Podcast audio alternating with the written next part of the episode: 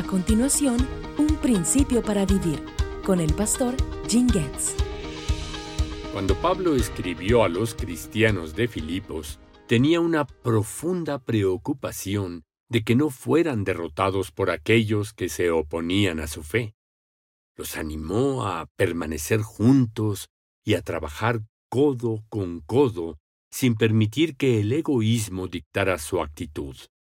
Los desafió a no concentrarse en ellos mismos, sino en las necesidades de los demás.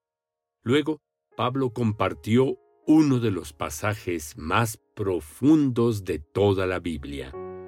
Se refirió a Jesucristo como nuestro gran ejemplo. Escucha lo que escribió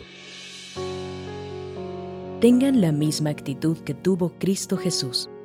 Aunque era Dios, no consideró que el ser igual a Dios fuera algo a lo cual aferrarse.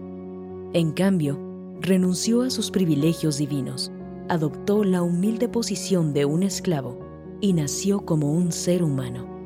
Cuando apareció en forma de hombre, se humilló a sí mismo en obediencia a Dios y murió en una cruz como morían los criminales. Lo que Pablo le escribió a los filipenses ciertamente se aplica a todos nosotros como creyentes. Jesucristo es nuestro ejemplo en cuanto a humildad y abnegación. Y del ejemplo de Jesús surge este poderoso principio para vivir. Para vivir como es digno del Evangelio, tenemos que estar en armonía mutua, demostrando las actitudes de Cristo en generosidad, humildad y sacrificio.